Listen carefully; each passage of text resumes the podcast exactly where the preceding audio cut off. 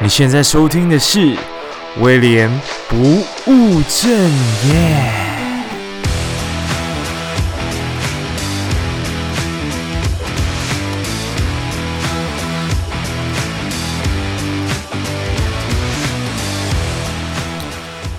Hello，大家好，我是威廉。隔了一阵子没有更新哦，主要是因为这两周呢，我生了一个非常严重的病，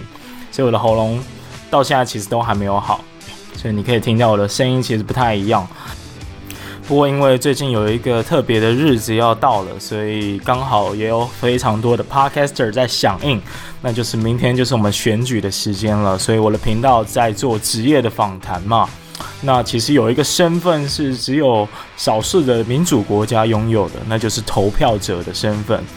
呃，其实，在台湾满二十岁的人都有资格去做投票。那明天就是投票日了，所以请大家一定要把握，因为不是所有的国家都有办法有这样子的一个身份。那我们很难得，我们所幸生在台湾有这样的身份，所以我们一定要把握这一张选票。那其实有很多的 podcast 都已经发生了去串联的活动，去去告诉大家说一定要回来投票。所以这里也不讲太多，因为我相信会投的人都早就已经在回家的路上了。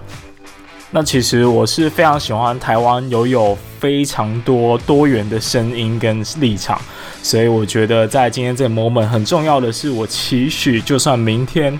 投出来的结果不是你想象的那样，不是你理想的立场。那我们也要尊重另外一方，尊重其他的声音。作为一个曾经去北京交换了半年的交换学生的我来说，其实我觉得台湾的这样多元的可以发生的这种情况是非常好的。那比起单一的立场，我真的非常喜欢可以多元发声。所以拜托大家一定要去踊跃的把握自己的这个身份，并且去投票。